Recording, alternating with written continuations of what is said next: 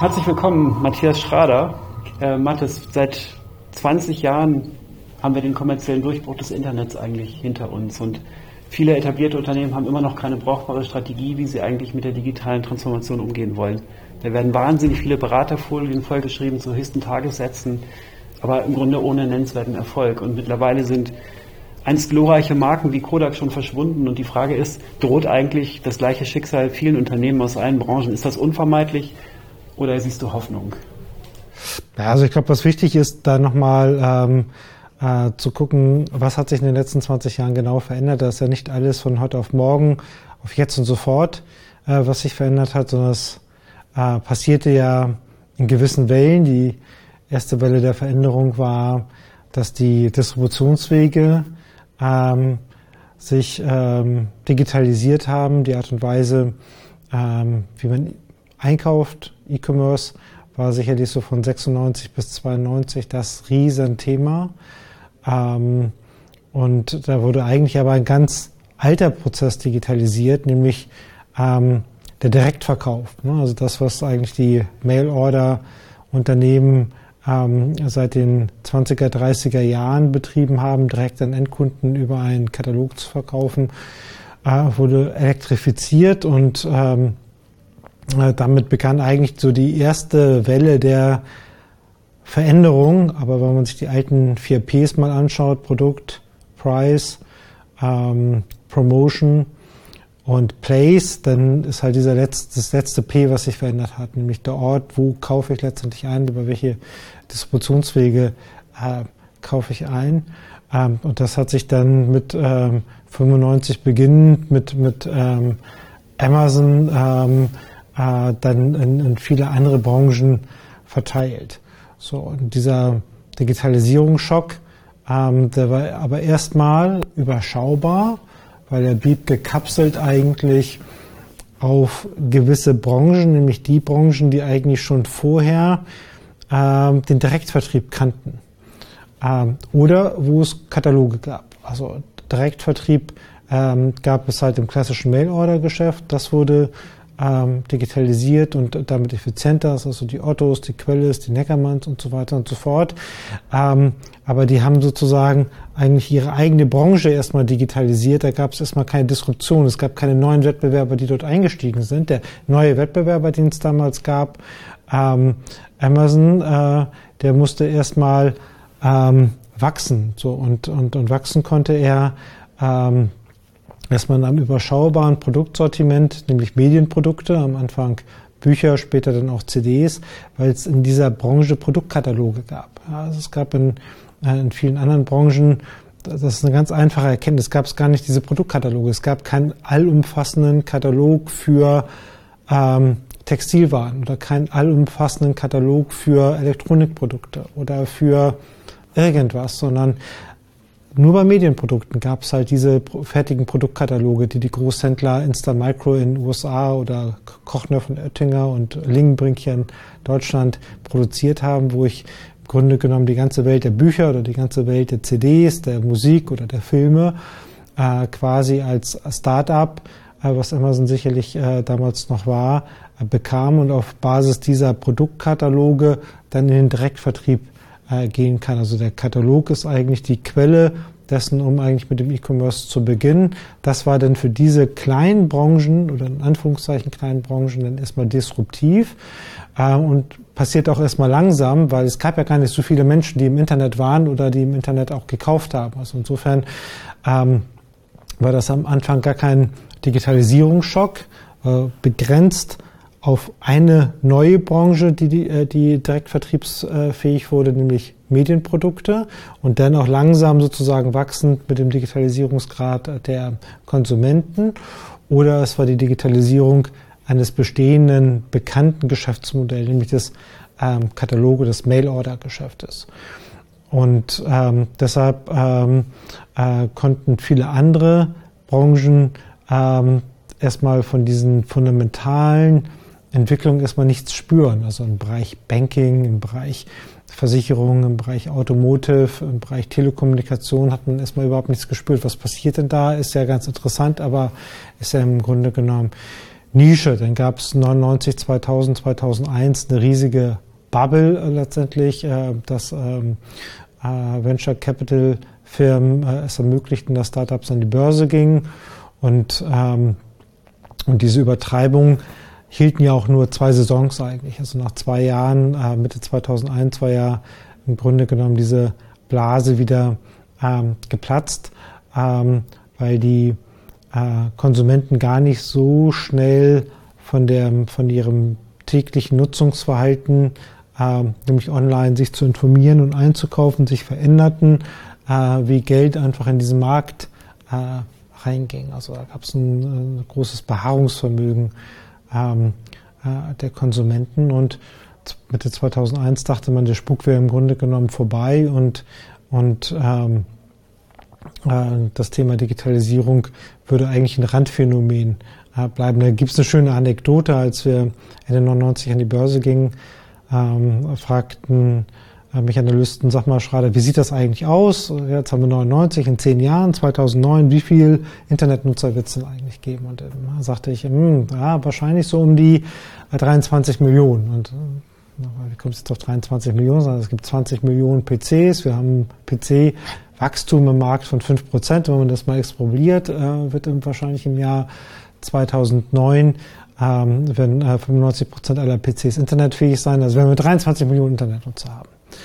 Äh, es kam aber 2001, 2002 komplett anders, ähm, weil was dann eigentlich begann, dass das Internet eigentlich der Use Case wurde, um das, um sich einen PC anzuschaffen. Also wir waren eigentlich, als wir Sinner Schrader gründeten, 96, zwei Jahre nachdem Amazon gegründet wurde, waren wir eigentlich in einer Zeit, wo das Internet eigentlich ein Use Case war des PCs. Wir hatten seit ähm, Ende der 70er Jahre äh, die PC-Revolution, äh, das heißt der, ähm, der, der, Großrechner wurde immer kleiner und äh, wurde dann verpackt durch Apple und äh, Microsoft und äh, IBM in einen handlichen Kasten, der dann entweder unter dem Schreibtisch ähm, im Büro fand oder auf dem Schreibtisch oder neben dem Schreibtisch im häuslichen Arbeitszimmer. Aber er hatte immer mindestens zwei Kabel, ein Stromkabel und ein ähm, Kabel, was zum Akustikkoppler oder zum Modem ging. Aber es war letztendlich immer so, dass das Internet ein Use Case, ein Nutzungsszenario des, des PCs wurde. Und das veränderte sich dann ab 2001, 2002 unmerklich, als ähm, Menschen, obwohl die große Internetblase platzte, erstmal weiterhin das Internet nutzten, weil es gab dann auf einmal sowas wie Google, um Dinge zu finden, nachdem man suchte. Es gab sowas wie eBay, Kleinanzeigen, um Dinge ähm, äh, günstig äh, zu kaufen oder seinen Keller zu entrümpeln. Es gab immer noch Amazon, um, um, um, um Bücher zu kaufen, um Medienprodukte sozusagen zu kaufen. Es gab E-Mail, es gab Foren, mit denen man sich austauschen konnte, die ersten Vorläufer des, des, des Web 2.0. Und auf einmal passierte ja was ganz Interessantes, nämlich dass der PC eigentlich ähm, gekauft wurde, weil man ins Internet gehen wollte, nicht umgekehrt. Ja, der PC ähm, verlor seine Kabel, er wanderte als Notebook ähm, äh, ging er aus dem Arbeitszimmer heraus ins Wohnzimmer, äh, er ging in die Küche, er ging ins Schlafzimmer. Ähm, äh, und das äh, äh, Modemkabel wurde abgelöst durch das WLAN, man war always on und DSL und äh, Kabelanbieter boten auf einmal Flatrates an, sodass man nicht wie im alten AOL und CompoServe und T-Online-Zeitalter auf den Minutenzähler halt guckte und auf einmal wurde das Internet halt Bestandteil halt äh, des Alltags. Und die Zahl der Internetnutzer äh, wuchs langsam halt von, von, von 20 Millionen auf 40 Millionen ähm, in Deutschland, sodass eigentlich äh, fast in jedem Haushalt eigentlich Internetnutzung halt stattfand. Und immer mehr Szenarien ähm, ähm, wurden unmerklich ähm, digitalisiert. Ja, das äh, Banking wurde zum Online-Banking ähm, man guckte sich Versicherungen an äh, und, und suchte über Preisaggregatoren nach den günstigsten Kfz-Versicherungen. Man fing an, ähm, wenn man sich über Immobilienkonditionen, über Autokonditionen, über Leasingkonditionen informierte, zuerst ins Internet zu gehen, ähm, um sich dort halt zu informieren. Und dann passierte wiederum ein paar Jahre später eigentlich die nächste große Welle, ähm, durch, durch die, die Smartphones, äh, das, das iPhone 2007 vorgestellt, noch von Steve Jobs. Ähm, dann kurze Zeit hinterher mit Google das Android-Betriebssystem. Äh, und ähm, auf einmal gab es wieder ein neues Device, mit dem man ins Internet gehen konnte. Und äh, auch dort hat es wieder so zwei, drei Jahre gebraucht, wie am Anfang äh, des PC-Internets, aber allmählich wurde auch das, das, das ähm, Internet auf den äh, Smartphones Bestandteil des, des Alltags, mit dem Unterschied A, dass nicht nur 40 Millionen Deutsche irgendwann im Internet waren über ähm, ein PC, sondern ach, fast 80 Millionen über ein Smartphone auf der einen Seite und zum anderen, dass man immer dort, wenn man irgendwo eine Minute äh, Zeit hat, an der Bushaltestelle, zu Hause auf der Couch, äh, wo auch immer, oder dass man ähm, eine bestimmte Intention hatte, sich irgendwo zu informieren, irgendwas zu recherchieren, dass man sofort zum Smartphone griff, bis zu 150 Mal äh, am Tag.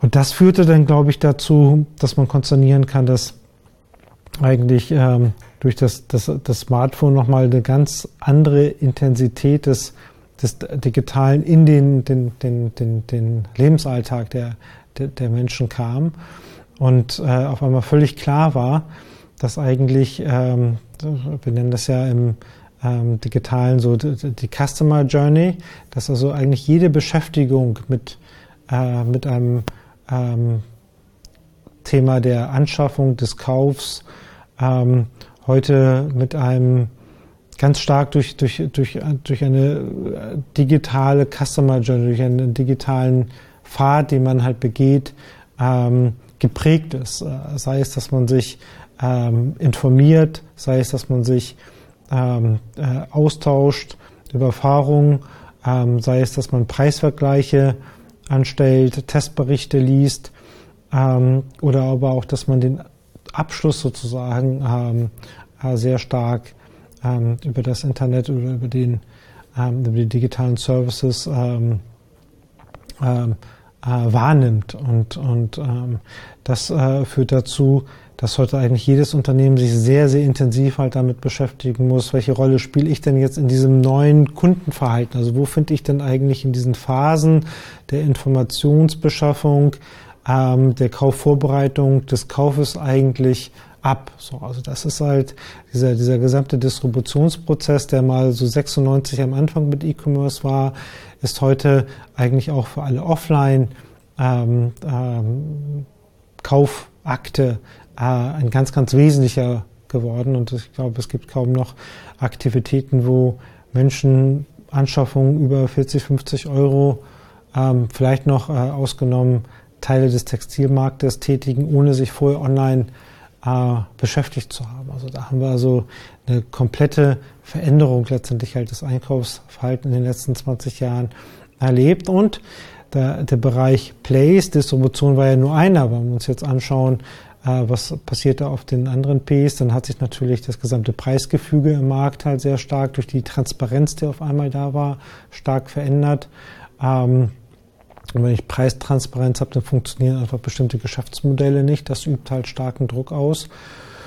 Und das Dritte sozusagen, was wir jetzt sehen, ähm, ist halt, dass sich äh, im Grunde genommen die Produkte der Unternehmen auch verändern. Das heißt, wenn ich heute komplette Preistransparenz habe, wenn ich Verfügbarkeit über die digitalen Distributionskanäle habe, ähm, dann macht das ja auch was mit meinem Produkt. Ne? Viele Produkte ähm, hatten die Berechtigung aus einer gewissen Distributionskanaleigenschaft, äh, die ähm, äh, verschwindet oder eine gewissen Preisdifferenzierung, äh, die wird weniger wichtig.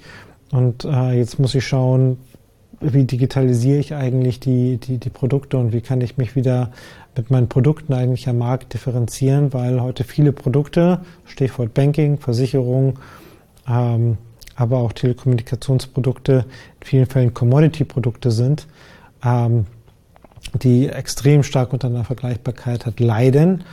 Und äh, dann geht es darum, durch neue Produkteigenschaften, digitale Produkteigenschaften wieder Produkte relevanter zu machen und zu differenzieren. Ja. Wenn diese Entwicklung, das hast du ja schön beschrieben, kam ja nicht über Nacht. Die spannende Frage ist, warum trotzdem, warum rennen so viele etablierte Unternehmen, große Marken gefühlt immer der Entwicklung so ein bisschen hinterher? Naja, es ist äh, das Problem, ähm, glaube ich, dass ähm, solange ähm, es funktioniert, funktioniert das halt. Und ich glaube, große Unternehmen äh, sind halt extrem gut, ähm, ähm, einmal etablierte Produkte und Geschäftsmodelle sehr systematisch weiter zu verfeinern und inkrementell zu verbessern. Und äh, im Vorgespräch sagtest du, ähm, ähm, was ist denn eigentlich mit, mit, mit, Kodak? Wie ist das eigentlich zu der Entwicklung von Kodak gekommen? Das ist ja eigentlich in, in der Literatur und so weiter eigentlich das, das Paradebeispiel ein Unternehmen, was halt extrem hohe Forschungs- und Entwicklungsaktivitäten hatte, große Labs hatte, viel in Innovation halt investiert hatte, äh, am Ende des Tages halt trotzdem von, von disruptiven Entwicklungen digitaler Art überrollt wurde, weil eben das alte Geschäft einfach zu lange zu gut lief und man das immer wieder schaffte, dieses Produkt von Jahr zu Jahr eigentlich zu verbessern. So, und, und, und, und gar nicht mal aus einer Arroganz des Unternehmens heraus, sondern die Unternehmen sind ja per se jetzt nicht dumm und die Menschen, die in großen Unternehmen arbeiten, sind per se nicht dumm, sondern das sind in der Regel äh, schlaue Menschen, die auch sehr genau schauen, was funktioniert und was funktioniert nicht. Und wenn die ihre Befragung machen, ähm, dann kriegen sie halt die Antwort, ja, wir möchten einen Film haben, der ähm, noch leuchtendere Farben hat, sich noch schneller entwickeln lässt, ähm, äh, noch unempfindlicher ist gegen ähm, ähm, Belichtungsschwankungen, die man bei der Fotografie beispielsweise hat, wenn man das Beispiel jetzt Kodak nimmt. Und genau diese Produkteigenschaften hat man von Jahr zu Jahr versucht halt zu verbessern. So und ähm, am Ende des Tages ähm, kann sich dann halt doch kein Konsument halt vorstellen, wie es dann halt komplett anders sozusagen funktioniert. Äh, nämlich, wie könnte ein digitaler Film aussehen?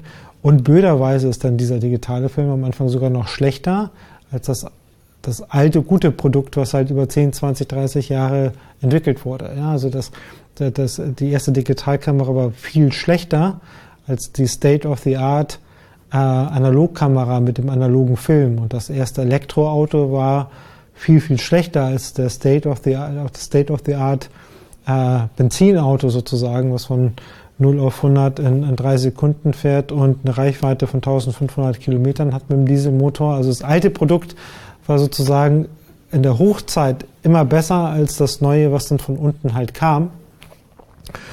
Ähm, nicht? Das, ähm, das, das, der YouTube-Film war am Anfang viel schlechter als der Film im Fernsehen. Ne?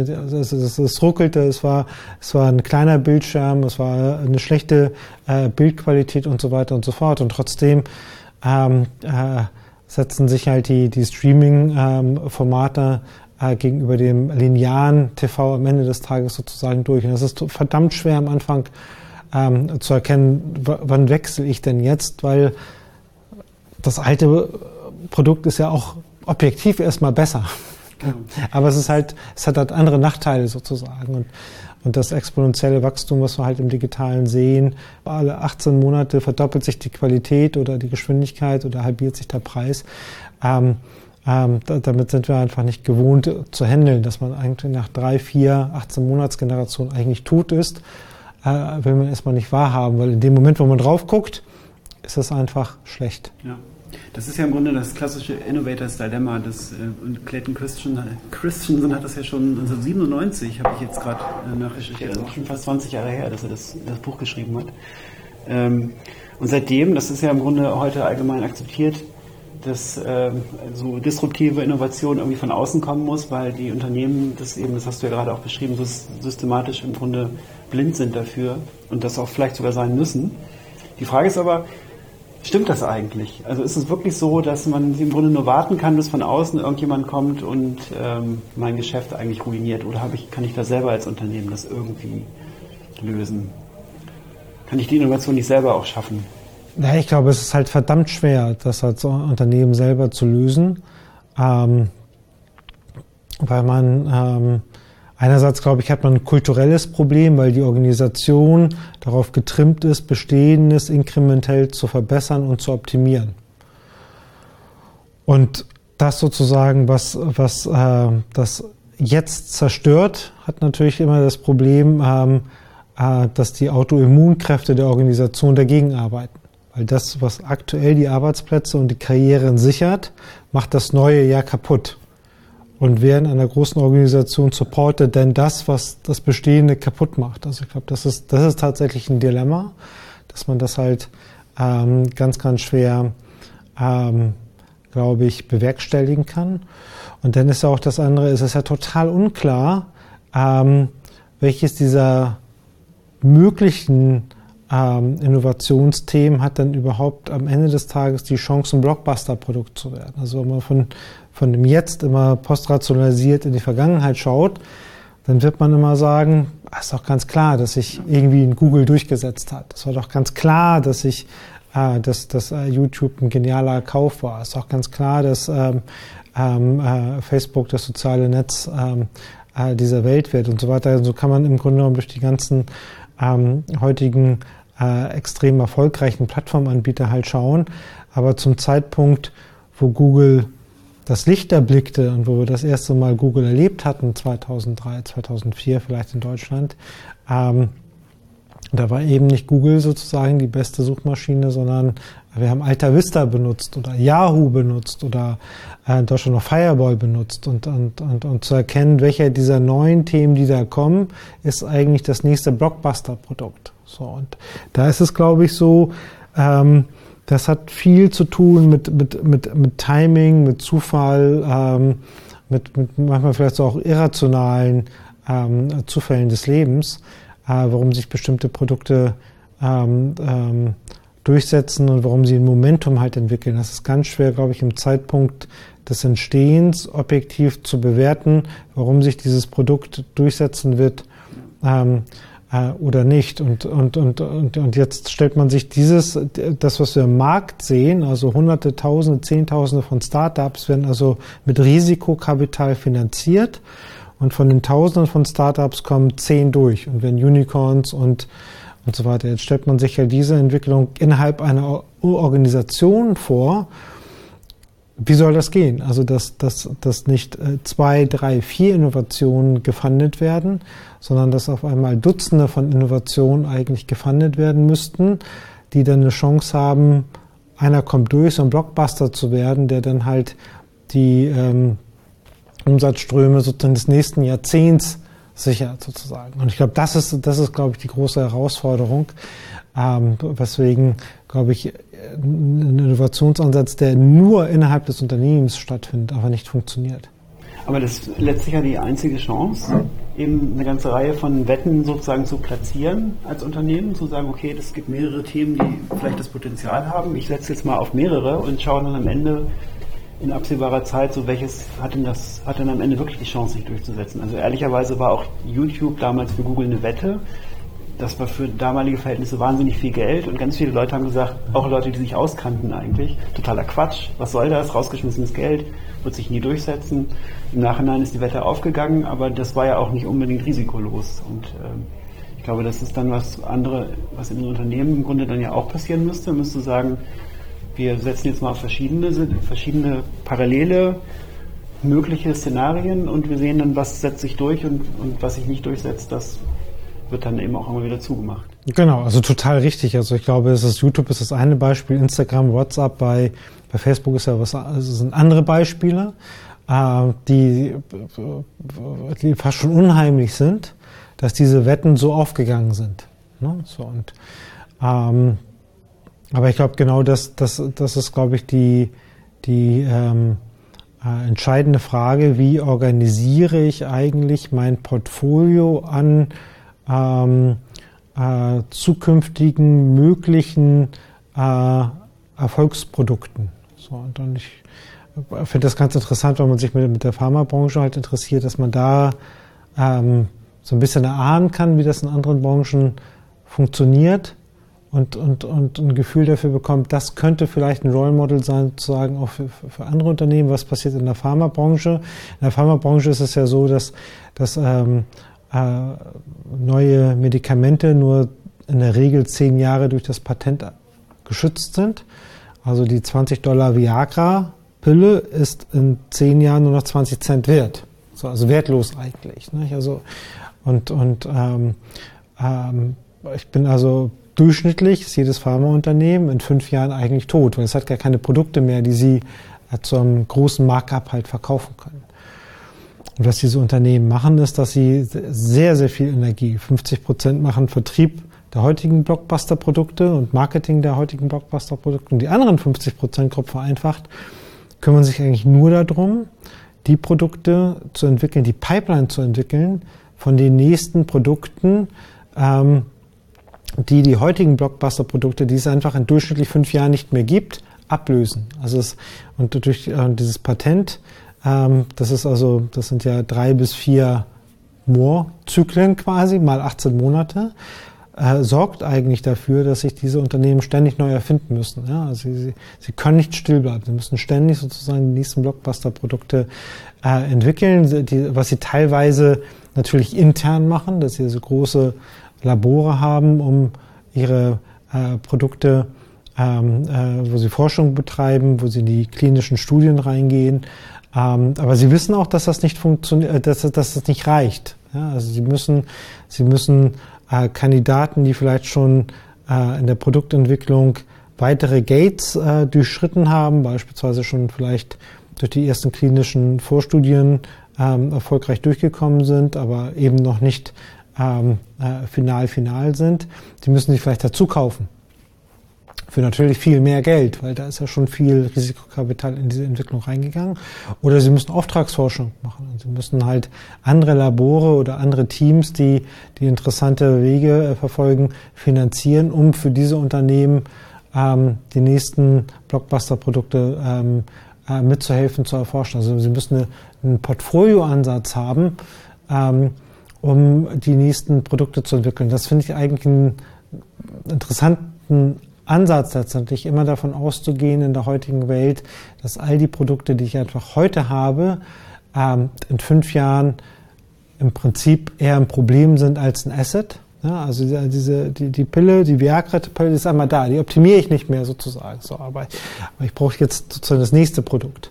So, und das ist, glaube ich, vielleicht ein interessantes Bild und ein, ein interessanter Ansatz, wie Unternehmen zukünftig ähm, äh, arbeiten werden, um digitale Produkte ähm, zu entwickeln und nicht zu viel Energie darauf äh, zu investieren, äh, das Bestehende nur zu optimieren. Ja, und das ist ja ähnlich auch in der, zum Teil in der Konsumgüterindustrie, also wenn es jetzt um wirklich äh, Waren des täglichen Bedarfs sozusagen geht. Da gibt es auf der einen Seite so die, die Langläufer, Produkte, die seit 40 Jahren mehr oder weniger im Markt sind und auch nicht mehr groß beworben werden, aber sozusagen als Cash Cows noch mitlaufen, aber im Grunde auch einen kontinuierlichen Strom von neuen Produkten, die zum Teil auch mit unterschiedlichen Preissegmenten sozusagen in die, in die Märkte mhm. reinkommen, wo die aber auch schon gleich wissen, die Laufzeit ist nicht unbegrenzt. Also, oder sie laufen dann eben noch lange aus, sozusagen auf so einem Cash-Cow-Status, aber haben dann eben auch nicht mehr die, ähm, die Bedeutung für das Unternehmen. Also da gibt es so ein ähnliches Modell. Ich glaube, es ist nicht ganz so scharf wie in der, in der Pharmaindustrie. Aber wenn ich in die Supermarktregale sehe, dann gibt es ein paar Marken, die kenne ich da seit 30 Jahren und andere, die kommen und gehen auch wieder, sind nach einiger Zeit auch einfach wieder stärker Moden unterworfen und verschwinden. Genau. Das ist eine ähnliche, eine ähnliche Logik genau. eigentlich in dem Bereich. Es ist, ähm, es ist ja jetzt sehr viel die Rede von, ähm, von Produkt, Produktdesign. Wir haben vor ein paar Jahren haben wir über Service Design geredet, jetzt reden wir eher über Produktdesign. Ist das eher, ist das eher Semantik oder steckt da schon inzwischen mehr dahinter. Es gibt, es ist dieser Fokus auf das Produkt, den du ja eben auch äh, als sozusagen als Lösung, Lösungsansatz geschildert hast. Ist das schon, zeichnet sich das schon ab oder sind wir eher noch auf der Ebene der Rhetorik unterwegs? Ich glaube, wir sind, glaube ich, mittendrin äh, zu schauen, ähm, was die Digitalisierung eigentlich für die, für, für die Unternehmen bedeutet. Und wir haben zurzeit einen Peak-Hype, glaube ich, was das Thema Business Transformation oder digitale Transformation angeht. Also das liest man einfach überall, rauf und runter, links und rechts. Und die Unternehmen fahren auch entsprechend große Digitalisierungsprogramme. Ähm, wenn man mal genau hinschaut, geht es aber in vielen Fällen nur in Anführungszeichen darum, das bestehende Geschäft und die bestehenden Geschäftsmodelle erstmal zu elektrifizieren. Ähm, also das, was man immer schon gemacht hat, jetzt nur digital zu machen. Das kann einen ein bisschen Luft verschaffen, ein bisschen Zeit ähm, äh, verschaffen. Aber es hilft halt nicht wirklich. Also wir haben das ja und, und, und dafür sozusagen äh, gibt es jetzt 20 Jahre Digitalisierungsgeschichte und äh, das erinnert mich so ein bisschen wie die Ottos und die Quellis und die Neckermanns angefangen haben, ihr Geschäft zu elektrifizieren, also am Geschäftsmodell selber nichts zu verändern. Das heißt, die wesentlichen Kerngeschäftsprozesse im Unternehmen, ähm, Einkauf, äh, Warenpräsentation in Form von Katalogen, digital oder äh, gedruckt und den Distributionen, die wurden ja im Kern nicht verändert, sondern sie wurden nur digitalisiert, elektrifiziert, teilweise ähm, effizienter dadurch in der, ähm, äh, in der Produktion. Aber am Ende des Tages ähm, ähm, auch damit direkt angreifbar, weil äh, andere Spieler, die dann auf den gleichen äh, Kanälen unterwegs waren, also äh, digital ähm, äh, den Kontakt zum Konsumenten gesucht haben, vice versa, aber komplett aus dem digitalen Kern ermöglichtes Geschäftsmodell zu realisieren, nämlich weniger einkaufsgetrieben zu sein, sondern mehr kundenzentrierten Pull sozusagen zu haben, am Ende des Tages die überlegeneren Geschäftsmodelle waren. Die pure digitalen Modelle, die überlegenen Geschäftsmodelle waren, was dazu aufführte, dass halt viele von diesen elektrifizierten Großunternehmen dann auf einmal keine Relevanz mehr hatten und dann auch aus dem Markt halt ähm, verschwanden. Und ich glaube, das ist, das, das ist ein ganz wichtiges Learning. Und, und, ähm, und ich glaube, so geht es halt halt auch, diese Gefahr, glaube ich, besteht halt für viele Unternehmen, die jetzt anfangen, ihre bestehenden Geschäftsmodelle einfach nur zu digitalisieren. Ich bin die digitale Bank, ich bin die digitale Versicherung, ich bin der digitale Automobilkonzern, ohne sozusagen tatsächlich an den Produkten halt zu arbeiten, sondern nur in Anführungszeichen an den digitalen Kommunikations- und Distributionswegen halt zu arbeiten, äh, dass die letztendlich in die Falle laufen, weil die am Ende des Tages ein Commodity-Produkt halt produzieren, was sich aber am Ende des Tages halt nicht mehr unterscheidet von den Wettbewerbern, aber in einer Transparenzarena, in der wir uns ja digital halt bewegen, einfach jede Differenzierung vermissen lassen und damit ähm, völlig angreifbar sind. Und ähm, wir haben eben so ein bisschen drüber gesprochen, ähm, äh, was sind eigentlich so die Erfolgstreiber von, von, von Startups und die erfolgreichen Startups, denen gelingt es halt eben diese Blockbuster-Produkte zu entwickeln. Ähm, da gehört viel Timing, viel Glück und eine große Anzahl sozusagen von Startups dazu, um am Ende des Tages halt ein Blockbuster-Produkt halt zu entwickeln. Aber eins ist halt ganz klar, es gibt keinen Determinismus sozusagen der, der, der Kultur in Startups und der Prozesse und der Methoden, mit denen Startups Produkte entwickeln, zum, zum, ähm, zum Produkterfolg. Ja, also wenn ich, wenn ich, wenn ich mir diese 0,1 Prozent der Startups anschaue, die Unicorns, die es halt geschafft haben, also die GAFAs, die Google, Amazon, Facebooks, Apples ähm, und noch ein paar Dutzend andere. Und wenn ich mir da anschaue, wie wird in diesen Unternehmen gearbeitet, wie ist die Kultur, agil, Scrum, Service Design, flache Hierarchien, keine Krawatte und so weiter und so fort, alles richtig. Ähm, und jetzt fangen die Unternehmen an, im Rahmen ihrer Digitalisierung diese Prozesse auch zu übernehmen, die Silos aufzulösen, agil zu arbeiten, äh, digitale Kompetenz aufzubauen, Service, äh, in, in, in, Services zu denken und so weiter und so fort. Also im Grunde genommen das, was sie auf ihren äh, Silicon Valley Disney Touren gesehen haben, im eigenen Unternehmen zu adaptieren und auch umzusetzen ähm, dann ist die Erfolgswahrscheinlichkeit, dass das gelingt, wenn man jetzt mal die Startup-Welt anschaut, 0,1 Prozent. Denn 99,9 Prozent der Startups machen ja genau das Gleiche. Sie arbeiten genau nach den gleichen Methoden wie die Google und Facebooks. Das ist ja die gleiche Kultur, die gleichen Vorgehensmodelle, die gleichen Methoden und sie scheitern trotzdem, weil es ihnen aus Gründen des Zufalls, des Timings, der Fortune nicht gelingt, eben diese, diese, diese Erfolgsprodukte halt zu entwickeln. So, und wenn man das mal mappt, auf das Thema ähm, der, der, äh, der DAX 100 Unternehmen halt in Deutschland, dann ist halt die deutsche Wirtschaft erstmal tot. Das funktioniert eben nicht. Ne? Also es geht nicht um äh, Methoden, äh, Prozesse, ähm, äh, nur der Kultur, obwohl die extrem wichtig sind und, und auch extrem schwierig umzusetzen sind im Rahmen eines Change-Prozesses, sondern am Ende des Tages, und das finde ich halt wichtig, geht es, man braucht am Ende des Tages halt die erfolgreichen Produkte. Und deshalb glaube ich, ist es wichtig, mit den Produkten anzufangen. Also wenn ich die erfolgreichen digitalen Produkte habe, dann ändert sich meine These die Organisation von alleine. Ja, dann ändert sich die Kultur von alleine, weil dann habe ich ein, ein Erfolgsbeispiel, dann habe ich, äh, dann weiß ich, dass ich dieses äh, Fund, was ich denn da habe, das passiert auf gewisse Art und Weise sozusagen, muss es vermarktet werden, muss es weiterentwickelt werden und das saugt sozusagen und, und zieht die Agentur, äh, die, die Kulturveränderung mit sich mit. So, und wenn ich, und, und wenn ich aber sozusagen erstmal mit dem Schein anfange, mit der Methode und den Prozessen und habe keine Idee davon sozusagen, was sind eigentlich die Produkte, auf die ich sozusagen ziele, oder ich habe zu wenig Produkte sozusagen, die ich dann halt äh, baue, zwei oder drei Wetten, die ich sozusagen im Unternehmen habe, dann ist äh, meine Prognose eher negativ, dass da was Gutes rauskommt. Ja. Wahnsinnig spannendes Thema, auch wahnsinnig großes Thema und wir haben es ja jetzt auch sozusagen in der historischen Tiefe schon uns angeguckt. Da könnte man jetzt wahrscheinlich noch stundenlang drüber reden, allerdings äh, reicht dafür auch dann heute weder die Zeit noch äh, wahrscheinlich die Geduld der Zuhörer und Zuschauer. Insofern erstmal für heute vielen Dank und ähm, wir setzen uns in absehbarer Zeit fort. Bis dahin.